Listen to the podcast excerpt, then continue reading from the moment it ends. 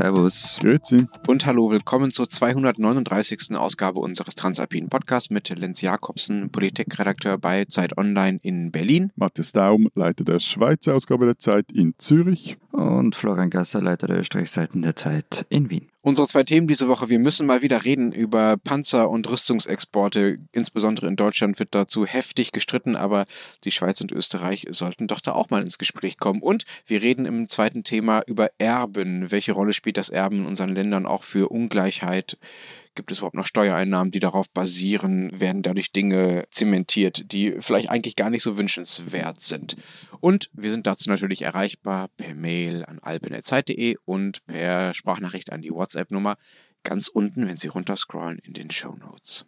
Ich muss gleich zwei Vorbemerkungen noch machen. Nämlich erstens, ich bin etwas kränklich. Ihr müsst mir halt ziemlich durchzahlen, glaube ich, durch diese Episode. Das kriegen wir hin. No one left behind heißt doch das. Das ist sehr nett, Dankeschön.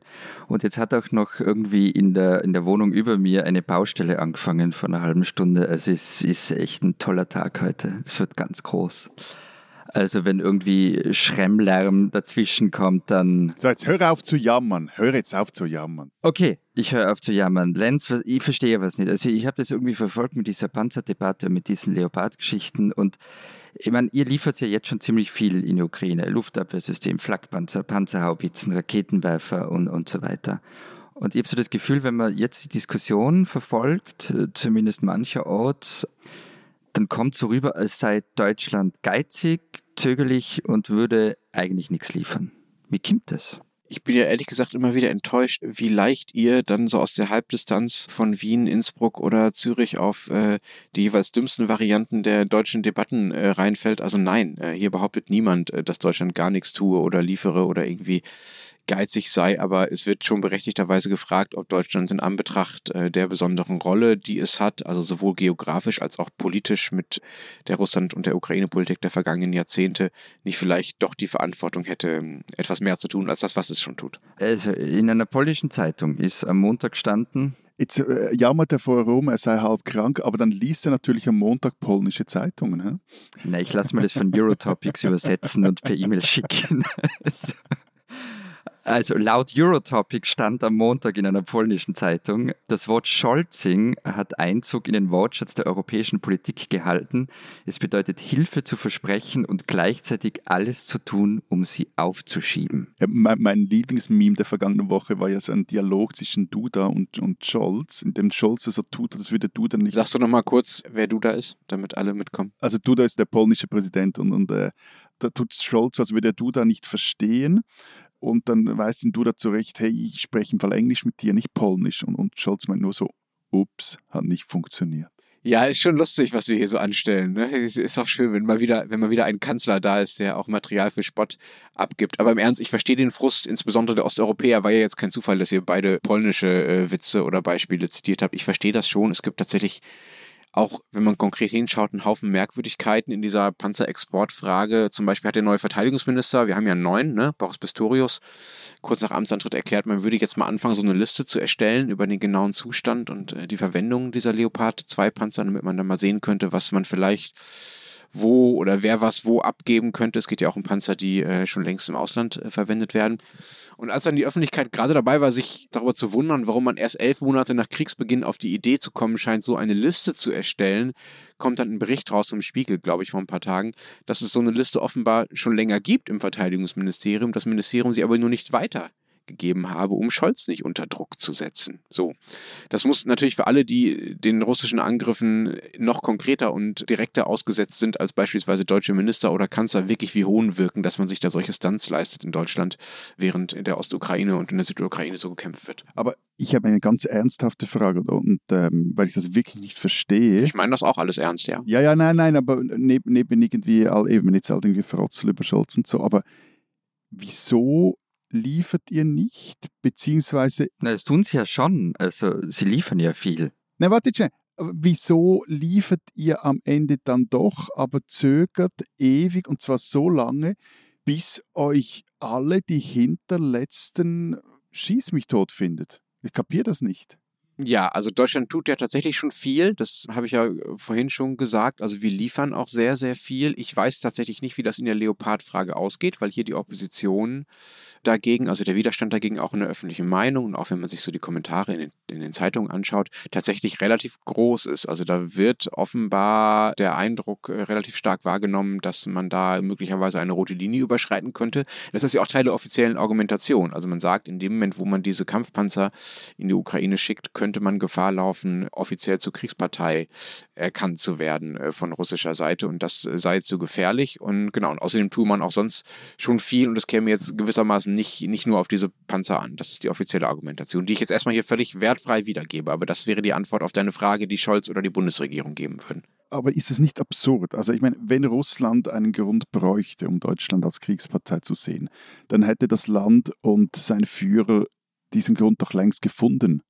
Also mal ganz abgesehen davon, dass ja auch andere NATO-Länder solche Panzer eigentlich liefern wollen und äh, liefern würden, vielleicht auch liefern werden. So richtig äh, verstehe ich das nicht. Ja, es gibt ja das schöne Wort der Kremlologie noch aus dem Kalten Krieg. Das ist natürlich ein bisschen sowas, was wir jetzt da gerade betreiben. Also wir wissen natürlich nicht, ob Putin sich irgendwelche Gründe basteln würde oder eben nicht oder ob er tatsächlich irgendwie persönlich oder auch äh, äh, rational getroffen wäre von so einer Panzerlieferung. Das können wir nicht einschätzen, aber mir persönlich kommt das und das bestätigen ja auch viele Experten, die sich dann besser auskennen als Herr Scholz auch unter anderem. Mir kommt das auch ein bisschen konstruiert vor, äh, diese Begründung. Ich glaube nicht, dass die Lieferung von Leopard 2 Panzern jetzt am Status der Deutschen in diesem Krieg äh, großartig äh, etwas ändern äh, würden. Aber das ist auch ehrlich gesagt gar nicht mal die entscheidende Frage. Die entscheidende Frage oder die, finde ich, interessantere Frage ist, dass tatsächlich die deutsche Öffentlichkeit sehr gespalten ist, was diese Panzerlieferung angeht. Und man natürlich darüber nachdenken muss, tun wir etwas, was meine, unsere eigene Wählerschaft, unser eigenes Volk, unser eigener Souverän eigentlich nicht will oder zumindest nicht klar mehrheitlich will. Wobei, also, findest du jetzt ernsthaft, dass das die deutsche Öffentlichkeit, dass all die Umfrageinstitute und die Anne Wills dieser Welt,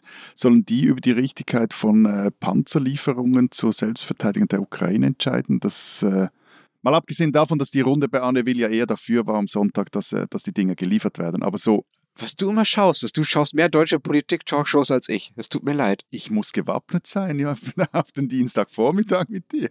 Nein, also natürlich äh, sollten nicht Umfragen die deutsche Außenpolitik gestalten, aber ich finde es schon richtig, innenpolitische Stimmung und außenpolitische Entscheidungen nicht völlig getrennt voneinander zu betrachten. Also das ist halt anders als früher. Es gibt nicht mehr Adenauer, der einfach mit seinen Staatssekretärs und Diplomatenelite die Westbindung vor sich hertreiben kann, egal was die Bevölkerung darüber denkt. Man muss heute schon mehr darauf achten, wie eigentlich außenpolitische Entscheidungen innenpolitisch gesehen werden. Da geht es auch nicht nur um den eigenen Machterhalt, sondern auch darum, weil eine Außenpolitik, die im eigenen Land nicht unterstützt wird, nicht nachhaltig und auch nicht berechenbar sein kann und damit ja auch nicht im Interesse der Partnerländer.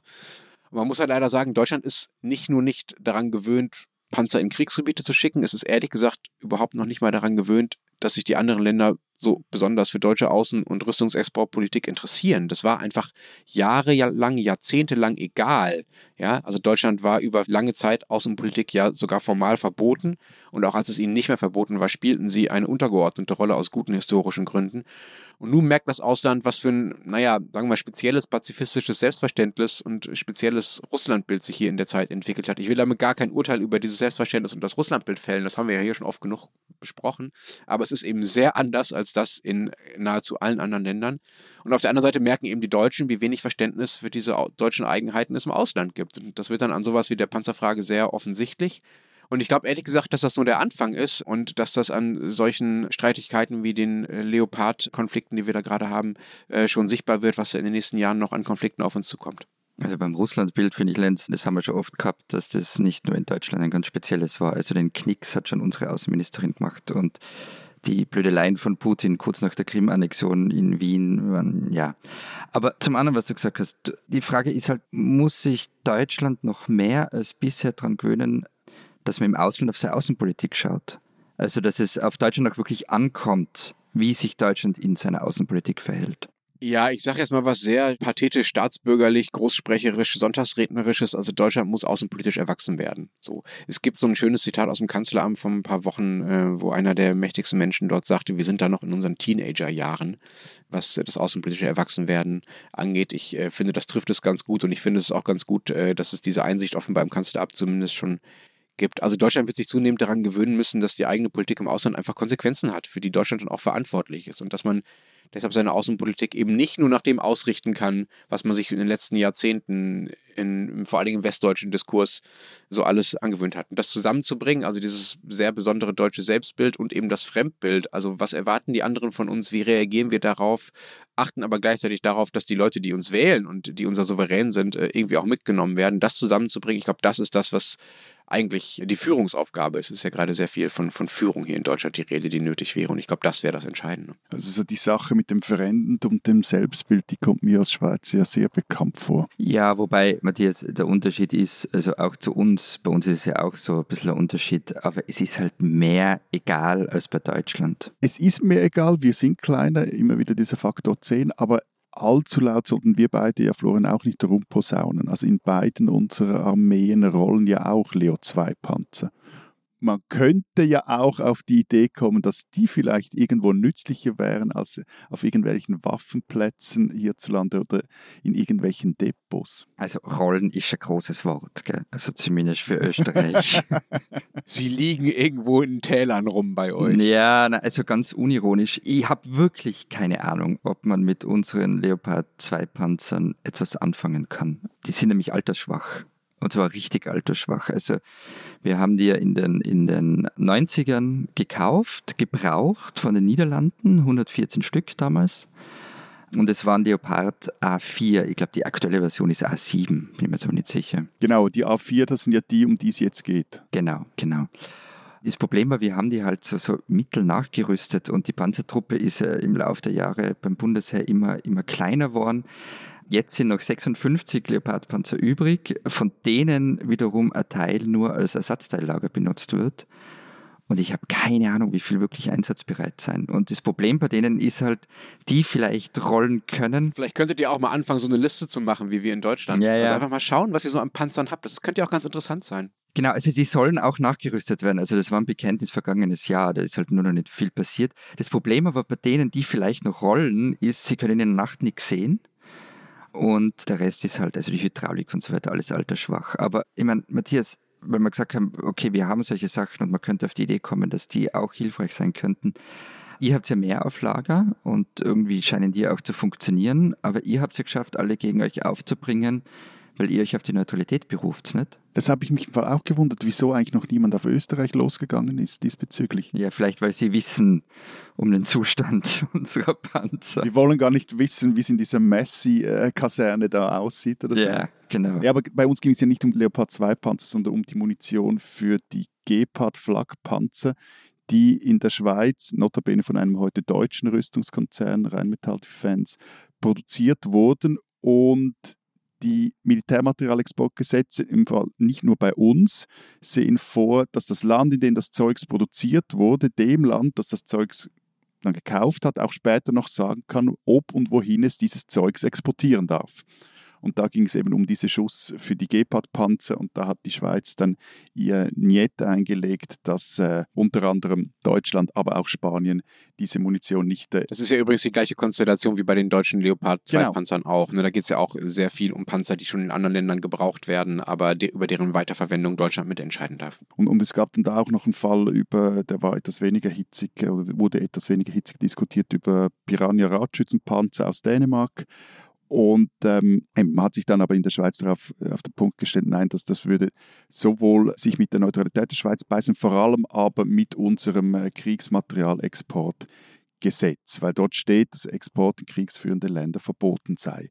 Aber jetzt nochmals, Florian, ist es bei euch eigentlich ähnlich, also so von wegen Neutralität und äh, Kriegsmaterialexportgesetz, oder duckt ihr euch da einfach sehr erfolgreich weg? Naja, also ich meine, äh, die Geschichte dieser Noricum Superkanone habe ich euch ja schon mal erzählt, die wir an den Iran und den Irak verkauft haben, während die gegeneinander Krieg geführt haben.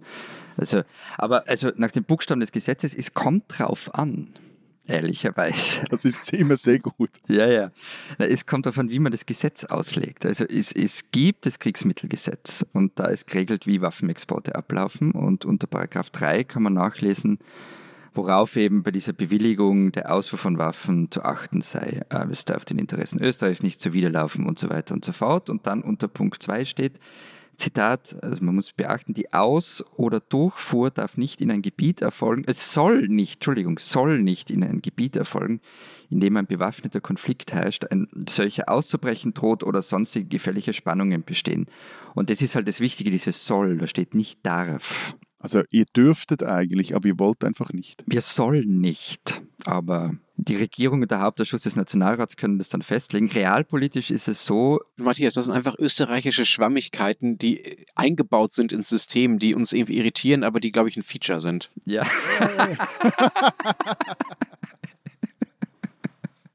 Äh, realpolitisch ist es so, dass wir das mit Kriegsmaterial meist nicht tun, an kriegsführende Länder zu verkaufen. Es gibt so Ausnahmen wie eben Noricum und so weiter. Aber zum Beispiel, es gibt dann Militärgüter, das ist wieder was anderes. Da sind zum Beispiel Pistolen dabei und davon werden ja sehr viele aus Österreich in die Welt geliefert. Also Glocks werden ja in Österreich hergestellt. Und da ist eben nicht dieses Kriegsmaterialgesetz zuständig, sondern das Außenwirtschaftsgesetz. Und deshalb hat es zum Beispiel passieren können, dass wir allein im Jahr 2016 Waffen, Munition, Militärfahrzeuge und so weiter im Wert von 37 Millionen in acht verschiedene kriegsführende Länder geliefert haben. Ähm, das hat übrigens die mittlerweile eingeschlafene Rechercheplattform Addendum damals recherchiert. Bei 37 Millionen nicht so viel ist, das sind irgendwie, glaube ich, vier, vier, fünf von diesen. Genau, nein, aber es geht um die Sache an sich. Also wir haben an kriegsführende Länder Dinge exportiert. Aber die eigentliche Frage, ob ihr das jetzt dürftet und so weiter, die hast du jetzt nicht beantwortet. Die steckt jetzt irgendwie in diesem Soll. Ne? Also ihr könntet, aber irgendwie wollt ihr dann, also weiß man nicht so genau. Die steckt im Soll. Das Nicht-Beantworten von Fragen ist auch ein Feature. Ja. Naja, es ist also wahrscheinlich, wenn es darauf ankommt, wäre es am Ende eine politische Entscheidung. Eine bilaterale Lieferung, glaube ich, wäre wirklich schwierig. Also da hat Bundeskanzler Nehammer schon recht. Wenn es jetzt aber zum Beispiel im Rahmen der EU erfolgen würde, dann glaube ich schon, dass die Solidarität die Oberhand gewinnt. Aber ganz ehrlich, wir haben halt im Bundesheer nicht wirklich viel, was sich als Hilfe eignet. Also deshalb glaube ich, sind das am Ende einfach theoretische Hirngespinste. Also bei uns gäbe es ja übrigens auch einen Passus im Gesetz, der den Bundesrat erlauben würde, wenn es im Interesse der Schweiz ist, solche Exporte von in der Schweiz hergestelltem Kriegsmaterial hinter den Kriegsgebiete zuzulassen. Also wortwörtlich heißt es da, Zitat, wenn außerordentliche Umstände es erfordern. Und äh, gleichzeitig könnte zum Beispiel der Bundesrat auch Notrecht anwenden und jetzt diesen Reexport der Gepard-Munition erlauben. Und es gibt auch gewisse Rechtsexperten, die finden, also außerordentliche Umstände seien durchaus gegeben mit dem Ukraine-Krieg und äh, nicht verstehen, wieso man sich da seitens der Regierung so auf diesen Standpunkt stellt. Und es gibt, oder gibt es schon länger in, in der Mittepartei, in der FDP, bei den grünliberalen Stimmen, die finden, man soll dieses Kriegsmaterial Exportgesetz ändern, weil das wurde ja eigentlich in guter Absicht geändert. Man wollte eben nicht, dass, dass Schweizer Waffen irgendwo in Kriegsgebieten plötzlich auftauchen, weil das in der Vergangenheit immer wieder passiert ist und hat sich dann nicht vorstellen können, dass halt auch mal fast vor der Haustür ein Krieg tobt. Und jetzt gibt es sogar Stimmen in der SP, die offen sagen doch, dass sie finden, man müsse dieses Gesetz anpassen. Also da könnte in den kommenden Monaten auch bei uns einiges gehen, das äh, bis vor einem Jahr noch fast unvorstellbar schien. Wobei bei einer direkten Lieferung von Leopard-2-Panzer oder anderem Kriegsmaterial wird es kompliziert, also rechtlich wie politisch geht da vor allem so um dieses Reexport-Ding. Aber erklären wir doch einmal eine Sache, Matthias. Ihr habt zu den Deutschen ein paar eurer alten Leopard-Panzer verkauft. Genau, zurückverkauft. Zurückverkauft, genau. Also ihr habt sie von denen irgendwann gekauft und dann wieder genau. zurückverkauft. Und im Gegensatz zu der Munition, von der du vorher geredet hast, mhm. ähm, dürften die jetzt diese zurückverkauften Leopard-Panzer exportieren. Ich meine, wie gesagt, ähm, gewisse Features in österreichischen Gesetzen soll und darf und ich bin an Inkonsistenzen auch sehr gewöhnt, aber nicht so sehr für euch. Wieso? Was, wieso? Ja, wieso dürfen die Deutschen jetzt diese Leopardpanzer verkaufen, aber die oder exportieren, die Munition aber nicht? Bis vor kurzem habe ich das auch nicht ganz verstanden, wieso ausgerechnet diese Reexporte möglich sind, weil es gibt um 42 Stück des Leopards 2A4, also genau dieser Typ, vorhin schon gesagt, der jetzt, äh, den jetzt auch in Deutschland gestritten wird. Und die, das ist jetzt mehr als ein Jahrzehnt her, her hat die Schweiz an die Rheinmetall zurückverkauft, also nach Deutschland zurückgekauft. Und weil, das habe ich dann beim VBS erfahren, dem Verteidigungsministerium, die Veräußerung von überschüssigem Armeematerial nicht unter das Kriegsmaterialgesetz fällt, ist diese Weitergabe nun möglich. Also die haben, das wurde mal offiziell beschlossen, das Zeugs brauchen wir nicht mehr, dann wurde es zuerst stillgelegt und dann per Parlamentsentscheid quasi Außendienst wirklich entlassen. Und dazu kommt, das mag da auch noch eine Rolle spielen, also da wurden, die Kanonen wurden abmontiert, diese Mehrfachwurfanlagen, Maschinengewehre etc. Aber trotzdem, vielleicht pflügt sich bald irgendein Leopard-Chassis durch den Morast im Donbass, das in seinem frühen Leben zum Beispiel auf dem Waffenplatz im bündnerischen Hinterrhein seine Zielübungen absolviert hat. Okay, es klingt jetzt wieder so, als würdet ihr gut rauskommen, Matthias, und würdet am Ende doch noch was liefern. Aber konkret ist es ja so, dass ihr den Polen, die ja, sagen wir mal, auch sehr nah dran sind an dem aktuellen Krieg, äh, wiederum keine Panzer abgeben wollt. Genau, das ist eben der Unterschied, weil diese Panzer, die die Polen wollten, die wollten damit ihre Lücken auf. Die braucht ihr selber noch. Na, kompliziert komplizierter. Also die Polen wollten mit diesen Leopard-Panzern die Lücken füllen, weil sie ihre alten Sowjetbüchsen an die Ukrainer schon länger weitergegeben haben. Und da sagen die Schweiz aber nein, und zwar weil es dazu eben einen Parlamentsentscheid braucht. Die Dinge sind zwar stillgelegt, aber sie sind nicht außer Dienst gestellt. Das kann nur das Parlament machen. Und erst dann sind sie veräußerbar. So fühle ich mich am Wochenende auch immer. Stillgelegt, aber nicht außer Dienst. Aber das Ganze ist doch relativ absurd, weil es geht da, glaube ich, um etwa 96 Panzer, die stillgelegt sind. Und die, das hat der frühere oder damalige SVP-Verteidigungsminister Ueli Maurer mal gesagt, hätten sowieso nur, Zitat, etwas mehr als den Alteisenwert. Ich werde nie wieder über Österreich, echt. Wobei, also ich habe ja bei dem Ganzen noch vielleicht abschließend eine Frage in Lenz. Vor ein paar Tagen ist in der 1Z ein Text erschienen, der die These in den Raum stellte, dass Scholz die Panzer nicht hergeben wolle, weil sonst die Amis in Europa ihre Panzer verkaufen können und die ganze deutsche Panzerindustrie platt machen würden. Was ist davon zu halten? Bei all meinem deutschen Talkshow-Konsum wurde dieser Punkt nie diskutiert. Ja, ganz ehrlich, ich habe auch nicht die Expertise, um das besser zu beurteilen als die NZZ. Ich äh, kann da auch nur äh, das lesen, was die NZZ beschreibt. Sie beschreibt ja im Detail und wie ich finde sehr eindrücklich, wie die USA quasi in der deutschen Abwesenheit, weil die Deutschen eben ihr Zeugs Richtung Osten geben, um es mal so pauschal zu sagen, den europäischen Markt übernehmen würden. Also die deutschen Rüstungsexporteure sind beschäftigt, äh, sich um die Ukraine zu kümmern und um Polen und so weiter. Und deshalb können die Amerikaner den Rest Europas äh, bespielen. Das ist insofern interessant, weil äh, wenn man sich einmal für ein bestimmtes Waffensystem entschieden hat, dann zieht das so gewisse Abhängigkeiten nach sich. Also die Ausbildung, das Instandhalten, die Wartung, die Rüstung und so weiter, die Munition. Das hängt dann alles an der gleichen Firma dran und an, an dem gleichen Exportland, in diesem Fall der USA. So, das ist alles einleuchtend, aber ehrlich gesagt kann ich nicht einschätzen, ob es dazu wirklich kommen würde. Dazu kenne ich die Produktionskapazitäten der verschiedenen Rüstungsindustrien zu wenig. Und ehrlich gesagt wäre mein Eindruck, ähm, dass es mich auch überraschen würde, wenn Scholz daran tatsächlich seine Außenpolitik momentan ausrichten würde. Also dass er quasi, äh, um der deutschen Rüstungsindustrie die Auftragsbücher zu sichern, sich äh, mit so vielen äh, seiner Partnerländer und auch mit so vielen seiner anderen Koalitionsparteien, da gibt es ja auch einen großen Koalitionsstreit mittlerweile drum hier in Deutschland, anlegt. Das schien mir doch ein bisschen unverhältnismäßig. So viel Rüstungslobbyismus würde ich ihm nicht unterstellen. Diesen Österreicher sollten Sie kennen. Vergangene Woche war ich bei Viktor Klein in dessen Wiener Innenstadtwohnung. Und es war eines der eindrücklichsten Interviews, die ich eigentlich je geführt habe. Klein ist heute 95 Jahre alt und er war als Jugendlicher in Auschwitz. Viktor Klein hat die Shoah überlebt. Geboren und aufgewachsen ist Klein in Munkatsch, einem Ort, der heute in der Westukraine liegt. Als seine Eltern geboren wurden, gehörte die Stadt noch zur österreichisch-ungarischen Monarchie, später zur Tschechoslowakei, ab 1938 zu Ungarn und 1944 wurde Munkatsch von der deutschen Wehrmacht besetzt. Die Hälfte der Bevölkerung war jüdisch. Klein, seine Eltern und seine Geschwister kamen ins Ghetto und dann mit dem Zug nach Auschwitz. Er hat erzählt, wie es war, vor Josef Mengele zu stehen. Zitat, er hat mit dem Finger die Menschen nach rechts und links eingeteilt. Das bedeutete Tod oder Leben. Mein Vater, mein Bruder und ich gingen nach rechts. Meine Mutter und mein kleiner Bruder und meine jüngere Schwester sind nach links gegangen. Sie kamen alle in Auschwitz um.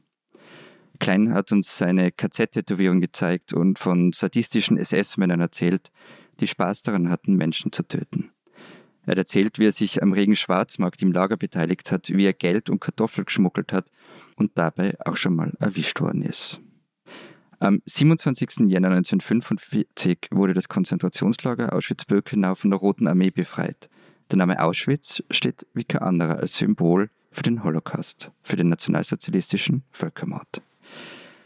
Viktor Klein war bei der Befreiung jedoch nicht mehr in Auschwitz, sondern Teil des Todesmarschs. Mitten im Winter musste er mit tausenden Menschen zu Fuß gehen, auf offenem Feld schlafen und mit ansehen, wie Menschen, die nicht mehr weiter konnten, erschossen worden sind. In Ebensee wurden Klein, sein Vater und sein Bruder schließlich von der US-Armee befreit. Nach einer Station in Budapest lebte die Familie ab 1956 in Wien. Ich wollte dann von ihm wissen, ob er nie Rachegefühle hatte. Und seine Antwort war Nein. Wie Sie sehen, lebe ich und Hitler nicht. Überlebt zu haben, ist meine Rache an Hitler. Viktor Klein ist ein Österreicher, den man kennen muss, und das Interview mit ihm kann man diese Woche auf den Österreichseiten der Zeit lesen.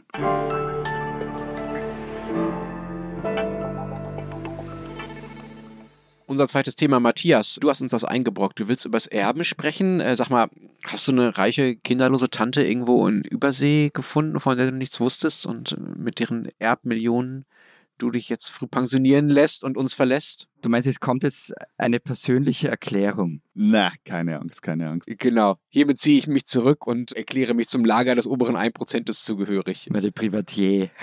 so schnell werdet ihr mich nicht los, selbst wenn ich ein Dagobert Duck-mäßiges Erbe erhalten würde. Diese wöchentliche Runde mit euch beiden würde ich mich noch nie und nimmer entgehen lassen. Er würde sich dann immer zuschalten dann, äh, aus irgendwo. Das würde dann heißen, ich bin heute aus Hawaii. Genau, und ich würde gerne auch die Aufnahmezeiten so etwas nach hinten mhm. verschieben, weil also, also als, als Profi-Erbe würde ich dann schon gerne ausschlafen. Ja, du musst einfach nur in eine andere Zeitzone, also alles gut.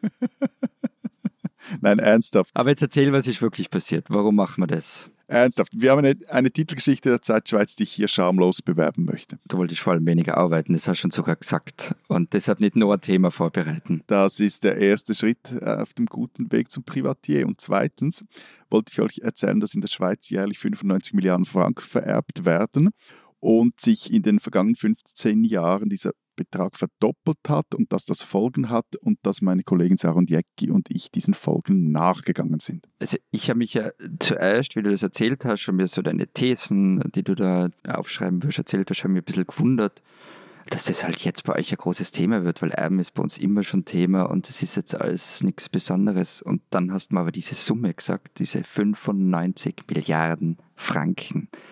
Also das ist unglaublich viel.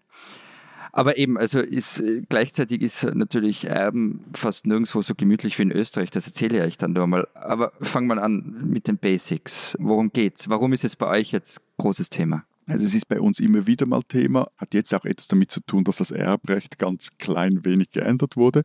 Aber die Zahlen sind schon eindrücklich. Einerseits diese 95 Milliarden, andererseits aber in den 80er Jahren machten Erbschaften noch 5% des äh, Volkseinkommens aus. Heute sind es mehr als 17%. Und gleichzeitig kennt die Schweiz keine nationale Erbschaftssteuer und die kantonalen Erbschaftssteuern wurden in den vergangenen 30 Jahren radikal gesenkt, beziehungsweise in, bis auf drei Kantone wurden sie überall abgeschafft für direkte Nachkommen, also quasi für Töchter und Söhne. Ja, also ich meine, in Österreich gibt es seit 2008 überhaupt keine Erbschaftssteuer mehr. Was? Ja, null, gar nichts. Aber also, warum, Entschuldigung Florian, aber wie kann man so dämlich sein? Also für gar niemand wäre wurscht, wie, wie verzwickelt und verzwackelt das Verwandtschaftsverhältnis. Wurscht. Pass auf, lass mich raten, da steht im Gesetz, Erbschaftssteuer soll erhoben werden. Kann. Na, das war, also 2007 hat der Verfassungsgerichtshof äh, einen Passus der alten Erbschaftssteuer für unzulässig erklärt, aber grundsätzlich Erbschaftssteuer für zulässig erklärt. Dann gab es irgendwie Streit in der Regierung, es wurde nicht nachgebessert und die Erbschaftssteuer ist ausgelaufen. So. So einfach ist das. Ich würde von euch wirklich keine Panzer wollen, aber wurscht. Also. Was man machen muss, wenn man zum Beispiel Immobilie erbt, dann muss man halt die Grunderwerbsteuer zahlen, die auch fällig wird, wenn man ganz normale Immobilie kauft. Aber nein, sonst haben wir keine. Und was mich aber eben an der Schweiz erstaunt, ist diese Summe, diese unglaublich hohe Summe. Ich habe für Österreich nachgeschaut, es gibt keine genauen Zahlen. Äh, egal wo man schaut, überall steht was anders. Aber es dürften wohl so jährlich zwischen 10 und 15 Milliarden Euro sein. Es steigt ständig und ja, der größte Batzen sind Immobilien. Hm, hm. Das ist bei uns ähnlich. Es gibt bei uns auch keine sehr konkreten Zahlen. Das liegt daran, dass eben nicht alles Erbe besteuert wird und man das deshalb gar nicht konkret erfassen kann. In Deutschland wurden 2021 Steuern auf Erbschaften und Schenkungen in Höhe von 85 Milliarden Euro erhoben. Also das sind die Erbschaften und Schenkungen in Summe, auf die dann wiederum Steuer erhoben wurden. Wir hatten nicht 85 Milliarden Steueraufkommen, das nicht. Das klingt jetzt deutlich weniger als bei euch in der Schweiz, Matthias, als bei euch in Österreich, wenn man es mal, mal 10 nehmen würde, Florian. Aber das wirkt nur so, denn wie gesagt, die meisten Erbschaften sind darin gar nicht erfasst. Würde man die mitzählen, dann muss man sich auch auf Schätzungen verlassen. Also dann wären es schon 2017, also vor mittlerweile fünfeinhalb, sechs Jahren, schon eher so um die 400 Milliarden Euro gewesen. Heute dann wohl noch viel mehr, denn dieser Trend, den du beschrieben hast, Matthias, dass das gerade so in den letzten 10, 15 Jahren total explodiert ist, das Volumen der Erbschaften und Schenkungen, ähm, das ist bei uns sehr ähnlich. Bei uns hat das auch dramatisch zugenommen. Nur etwas schnell, also diese 95 Milliarden, die sind, das ist auch eine Schätzung, weil in der Schweiz niemand genau eben diese Zahlen niemand hat, im Gegensatz zum Beispiel zu Frankreich. So. Aber sag mal, Lenz, einfach, ab welcher Höhe muss man in Deutschland Erbschaftssteuer zahlen? Oh, das ist kompliziert. Also Mach's einfach. wenn du ein Haus in Berlin hast und mir das als Nicht-Verwandtem vererben willst, dann wird es brutal, da muss ich ganz schön viel zahlen. Da sind Sätze bis zu 30 Prozent möglich, aber das ist die absolute Ausnahme. Die kurze Version ist, äh, die Kinder können jeweils 400.000 Euro steuerfrei erben oder sich schenken lassen und die Ehepartner 500.000 und entfernte Verwandte oder einfach nur irgendwelche Bekannten, denen man was vererben will, dann äh, noch deutlich weniger. Das sind aber Beträge, die alle zehn Jahre gelten. Ja? Wer also mehr vererben will, der kann das quasi über die Zeit strecken. Mal einfach nur eine Beispielrechnung. Ja? Also wer verheiratet ist und zwei Kinder hat und zu seinem 50. Geburtstag und zu seinem 60. Geburtstag jeweils seiner Frau oder seinem Mann und seinen Kindern die Maximalsumme, die steuerfreie Maximalsumme zuschiebt, der kann äh, zweimal hintereinander 500.000 Euro an die Frau und 800.000 Euro an die äh, Kinder vererben, sind im Schnitt 1,3 Millionen, sind also 2,6 Millionen Euro, die man so in zehn Jahren rüberschieben kann, ohne dafür auch nur einen Cent Steuern zu bezahlen. Du kennst dich da verdächtig gut aus. Nee, ich habe es einfach mal durchgerechnet. Äh, Ich hab, bin nicht betroffen. Äh, Wir sehen nämlich an dieser Beispielrechnung, dass es, sagen wir mal, die Erbschaftssteuer wirklich keine Herausforderung für die deutsche Mittelschicht ist, um es mal vorsichtig äh, zu sagen. Und dazu kommen dann noch weitere Sonderregelungen, die es nochmal einfacher machen. Also wer zum Beispiel stirbt und äh, die Frau oder der Ehemann bleibt äh, im Haus wohnen, dann muss der Nachkomme einfach gar keine Steuern für das Haus zahlen, auch wenn es 10 Millionen wert ist, ist völlig egal, ja. Er muss dann nur eine gewisse Zeit drin wohnen bleiben. Und dann gibt es noch weitere Sonderregelungen äh, für Betriebsvermögen beispielsweise, um zu verhindern, dass Familienunternehmen pleite gehen, wenn der Senior das auf den Junior überschreiben will. Also gerade die FDP auch in der Regierung, wir hatten da zum Jahreswechsel auch eine größere Debatte darüber, weil da ein paar Regeln geändert wurden. Gerade die FDP setzt sich in der Regierung sehr stark dafür ein, dass auf gar keinen Fall der Eindruck entsteht, dass irgendjemandem sein gut verdientes Geld weggenommen wird.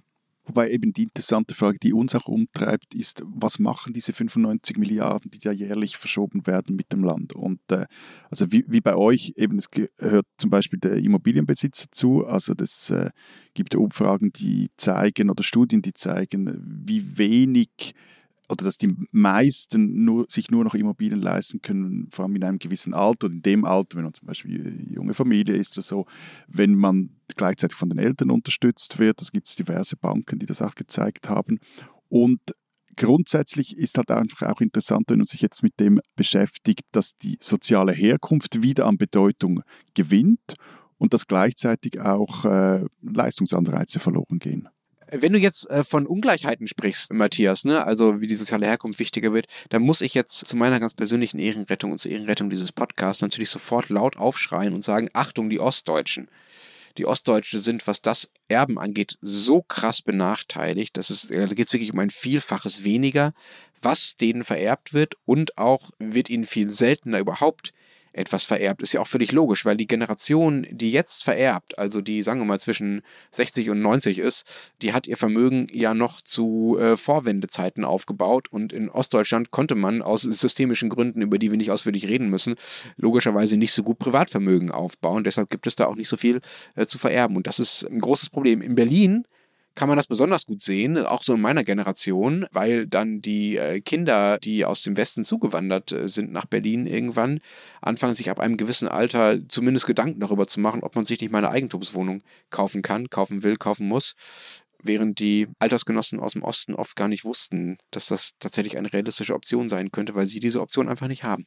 Aber nochmal äh, ganz kurz, Matthias, zu dem, was du vorher gesagt hast, mit sozialer Herkunft und so weiter. Ist, man, das ist ja jetzt keine Neuigkeit. Soziale Herkunft ist doch immer schon wichtig für Bildung, Wohlstand und so und auch für die Frage eben, ob man erbt oder nicht. Ja, aber wenn du es jetzt aufs Erben anschaust, dann ist es halt einfach so, dass in der Schweiz seit mehr als 100 Jahren die Erbschaften nicht mehr so bedeutend waren. Also jeder zweite Vermögensfranken in der Schweiz ist heute geerbt. Und das führt zu einer Art von, von, von Dynastiebildung und zwar nicht nur unter den Superreichen, sondern auch so im oberen Mittelstand, wo vielleicht ein paar hunderttausend vererbt werden, wird damit auch die Familienfolge gesichert. Und vielleicht eben das beste Beispiel ist das, was du erwähnt hast, Florian, vorher auch bei, bei den Immobilien. Also ich habe es vorhin gesagt, wer nicht erbt, kann sich kaum mehr Wohneigentum leisten. Es gibt eine Studie, Hochschule St. Gallen ist ein paar Jahre alt, sieben von zehn Haushalte können nur noch dank den Eltern ein Haus oder eine Wohnung kaufen. Die Zürcher Kantonalbank schätze, das war 2019, dass sich nur noch 10 Prozent der Mieter ein passendes Eigenheim leisten könnten. Und immer öfter ist es damals auch bei der Bankhilfe die Elterngeneration bei der Finanzierung. Da, da, da habe ich eine andere Zahl gefunden, in der Stadt Zürich wird ein Drittel des Stockwerkeigentums, also der Wohnungen, die ähm, im Besitz von Privaten sind und die Hälfte der Einfamilienhäuser innerhalb der Familie vererbt. Und äh, wer hat Besitz, der bezahlt dann auch weniger fürs Wohnen, gerade wie in den vergangenen Jahren die Zinsen so niedrig sind oder sogar negativ. Also dann macht es dann auch nochmals, hat es nochmals einen Effekt klassisches Matthäus-Prinzip, ne? wer hat, dem wird gegeben. Ich muss da schon die ganze Zeit an ein Interview denken, das ich mal so vor zwei, drei Jahren, glaube ich, für eure schöne Alpenausgabe mit einem Schweizer Steuerwissenschaftler geführt habe. Ihr hattet ja so eine Ausgabe zum Thema die Reichen in den Alpen. Die Überschrift war damals, deswegen denke ich die ganze Zeit dran, die Erbschaftssteuer müsste viel beliebter sein. Und das Argument von diesem äh, Steuerwissenschaftler, Florian Scheuer hieß der, war, ich zitiere das mal, zum einen müsste sie beliebter sein, weil sie nicht auf Einkommen zielt, sondern auf Vermögen, wo die Ungleichheit drastischer zugenommen hat. Vor allem aber wäre eine gut gemachte und hohe Erbschaftssteuer eine Versicherung gegen das größte ökonomische Risiko, das es im Leben gibt, in welche Familie man geboren wird. Ich finde das ehrlich gesagt bis heute ein sehr überzeugendes Argument, gerade weil wir ja eben nicht sowas haben, was diese Ungleichheit auch ausgleichen könnte, nämlich äh, eine echte Vermögenssteuer. Die haben wir übrigens auch nicht. Also Vermögenssteuer gibt es in Österreich ja nicht. Also gar nicht? Gar nicht. Nee, also da hat die Schweiz ja eine der weltweit, wenn nicht sogar die weltweit höchste Vermögenssteuer und das wird dann auch immer wieder ins Feld geführt, wenn man jetzt eine, eine Erbschaftssteuer einführen will, eine nationale, ja eben, dass man ja diese Vermögenssteuer schon hat. Aber wenn man sich dann mal anschaut, wie sich die Steuererträge aus äh, den äh, Erbschaftssteuern und aus der Vermögenssteuer entwickelt haben und das in Vergleich setzt zu der Zunahme der Erbschaften, dann hast du so die Zunahme der Erbschaften, das ist so eine steil aufschwingende Kurve und die beiden Steuerertragskurven sind keine Kurven, sondern eher so unten runddümpelnde Linien. Also das, äh, der Effekt hier ist mäßig groß, wobei, was ich ja interessant finde und auch bei der Recherche nochmals gelernt habe, dass Erben die Gesellschaft nicht zwingend ungleicher macht. Hm. Ja, das habe ich auch gelesen. Und das finde ich auch bemerkenswert, aber wenn man genauer hinschaut, ist das auch ein sehr spezielles Verständnis von Gleichheit und Ungleichheit. Ich finde das fast ein bisschen irreführend, ehrlich gesagt, denn zumindest bei dem, was ich da gelesen habe, ist damit ja die intergenerationelle Gleichheit bzw. Ungleichheit gemeint. Also wenn die reichen Großeltern dem Studierenden oder noch zur Schule gehenden Enkeln 100.000 Euro vererben, dann sorgt das natürlich dafür, dass die Jungen in Sachen Vermögen gegenüber den Älteren etwas aufholen und die Gleichheit insgesamt etwas zunimmt. Aber die Ungleichheit zwischen den sozialen Klassen oder denen, was du jetzt Dynastien genannt hast, Matthias, die nimmt natürlich dadurch überhaupt nicht ab. Ja, was Erbschaften auf alle Fälle tun, ist, sie verfestigen Ungleichheiten, also bestehende Ungleichheiten. Also nur Beispiel für Österreich. Da ist es so, dass zum Beispiel nur jeder dritte Haushalt der unteren 90 Prozent der Vermögensverteilung Erbschaft bekommt und da sind es dann im Schnitt 120.000 Euro.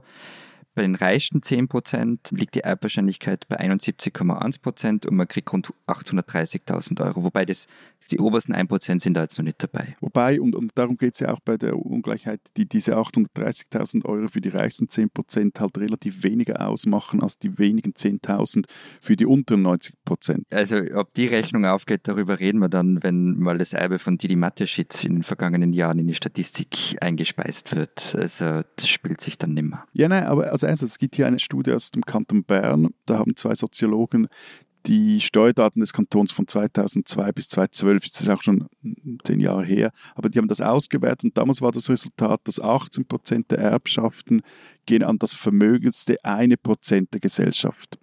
Gleichzeitig besitzt aber dieses Top 1% schweizweit jetzt gesehen 40% der Vermögen. Also das heißt, sie erben anteilsmäßig weniger, als sie besitzen. Und für den Kanton Zürich gibt es auch eine Studie des Statistischen Amts. Die Studie zeigt, Erben wirke eher vermögensausgleichen. Wobei langfristig kommt dann steuerfreies Erben den Reichen zugute, weil sie so halt ihre Vermögen über Jahre, Jahrzehnte und Generationen auch akkumulieren können und bei ärmen Erben da gibt es Studien aus äh, Nordeuropa, ist das Geld häufiger mal ganz weg, weil man es für irgendwelche großen äh, Anschaffungen gebraucht hat. Ich meine, eines der ganz großen Probleme finde ich in Österreich, jetzt gerade wenn wir so im Vergleich zur Schweiz reden, ihr habt die Vermögensteuer und damit natürlich einen gar nicht so schlechten Überblick über das Vermögen, das es im Land gibt. Und das fehlt ja in Österreich. Also wir wissen sehr, dadurch auch sehr wenig über die Vermögensungleichheit und es gibt keine wirklich gesicherten Daten drüber. Und es gibt aber Studien der Nationalbank zum Beispiel, da kommt halt raus, dass das oberste 1% auf bis zu 50 Prozent des Gesamtvermögens kommt und die ärmeren 50 Prozent der Haushalte gemeinsam gerade einmal 2,5 Prozent des Gesamtvermögens haben. Und ich meine, die Nationalbank, die echt nicht im Verdacht steht, ein großer Linksausleger zu sein, schreibt dann auch, Erbschaften sind der Schlüssel, wenn es um die Vermögenskonzentration geht. Und, aber eben, weil, weil diese Debatte bei uns so Hanebüchen geführt wird, Matthias, über Erbschaftssteuer.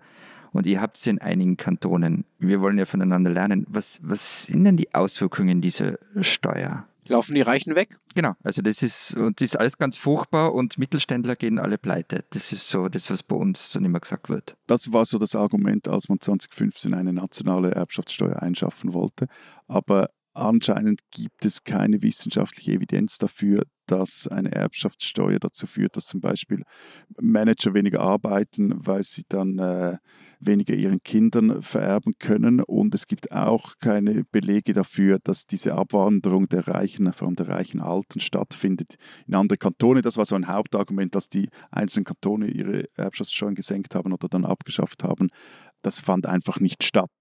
Aber die Einnahmen aus der Erbschaftssteuer, die betragen jetzt gerade mal noch 1,3 Milliarden pro Jahr. Also das ist jetzt äh, nicht mehr wirklich viel. Ja, ja, aber ihr wisst dadurch, durch die Erbschaftssteuer habt ihr halt die ganzen Daten. Nein, die Daten haben wir durch die Vermögenssteuer, die wir haben.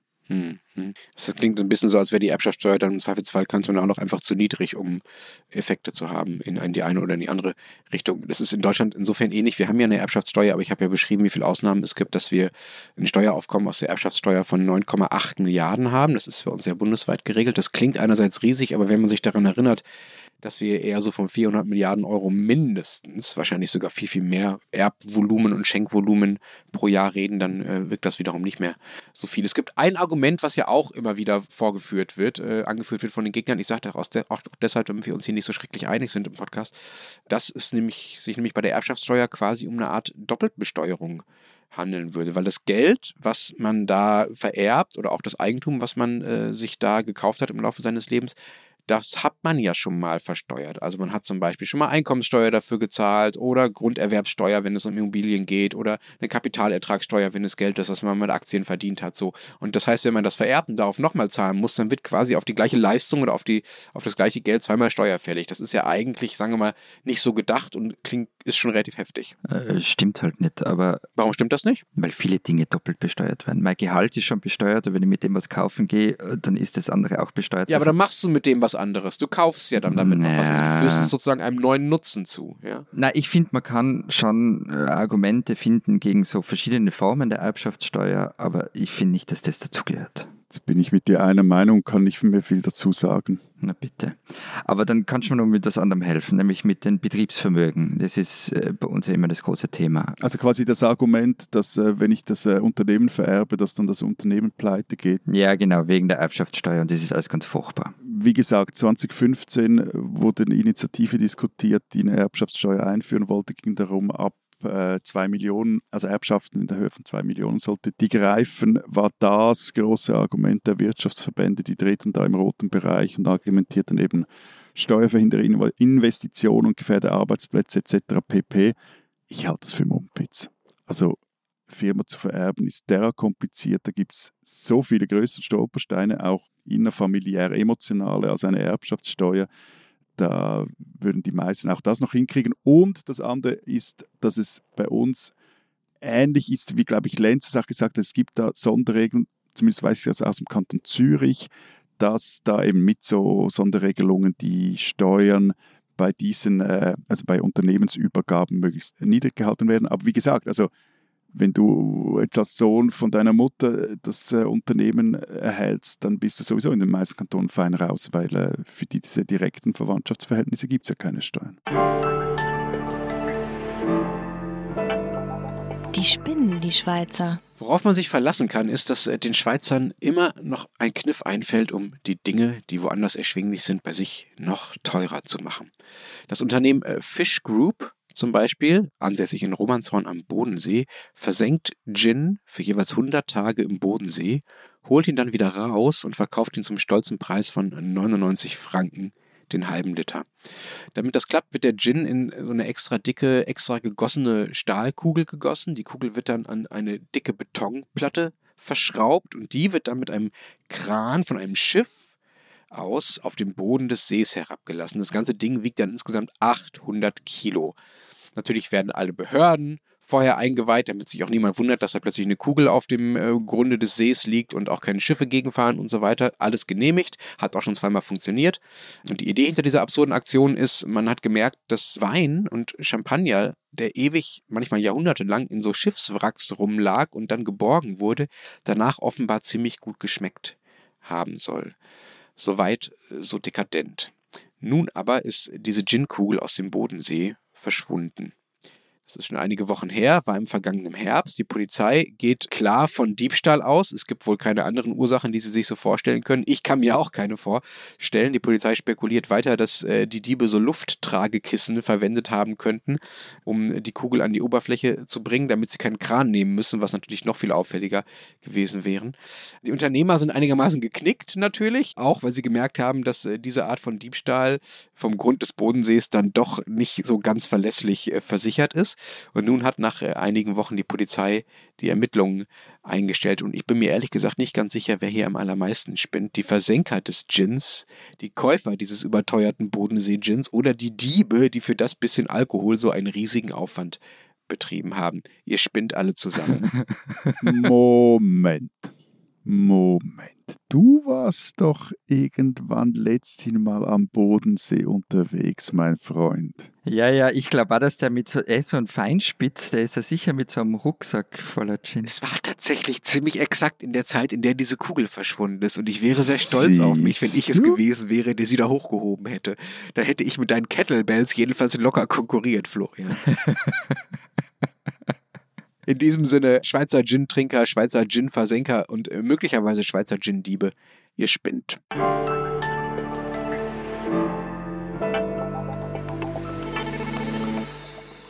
Das war's diese Woche beim Transalpinen Podcast. Was habt ihr in der Zeit Schweiz, Zeit Österreich neben den schon angepriesenen Interviews und Erbenstücken sonst noch so stehen? Wir haben noch ein Porträt der Romanautorin Ariane Koch die oder deren Stück jetzt am Theater Basel inszeniert wird. Bei uns gibt es eine Grafik mit dem schönen Titel Nieder versus Österreich, nämlich wie groß und mächtig ist Niederösterreich in Österreich. Anlass sind die Landtagswahlen diesen Sonntag. Und dann haben wir noch ein Interview mit Robert Ponga, das, der war Produzent von Falco, hat 40 Jahre lang kein Interview mehr gegeben und jetzt spricht er das erste Mal mit uns. Wenn Sie wissen wollen, wenn ihr wissen wollt, was in Deutschland los ist, äh, wie es mit den Leoparden weitergeht, dann einfach die Zeit oder Zeit online lesen. Wir hören uns nächste Woche wieder. Bis dahin. Vielen Dank. Ade. Und tschüss.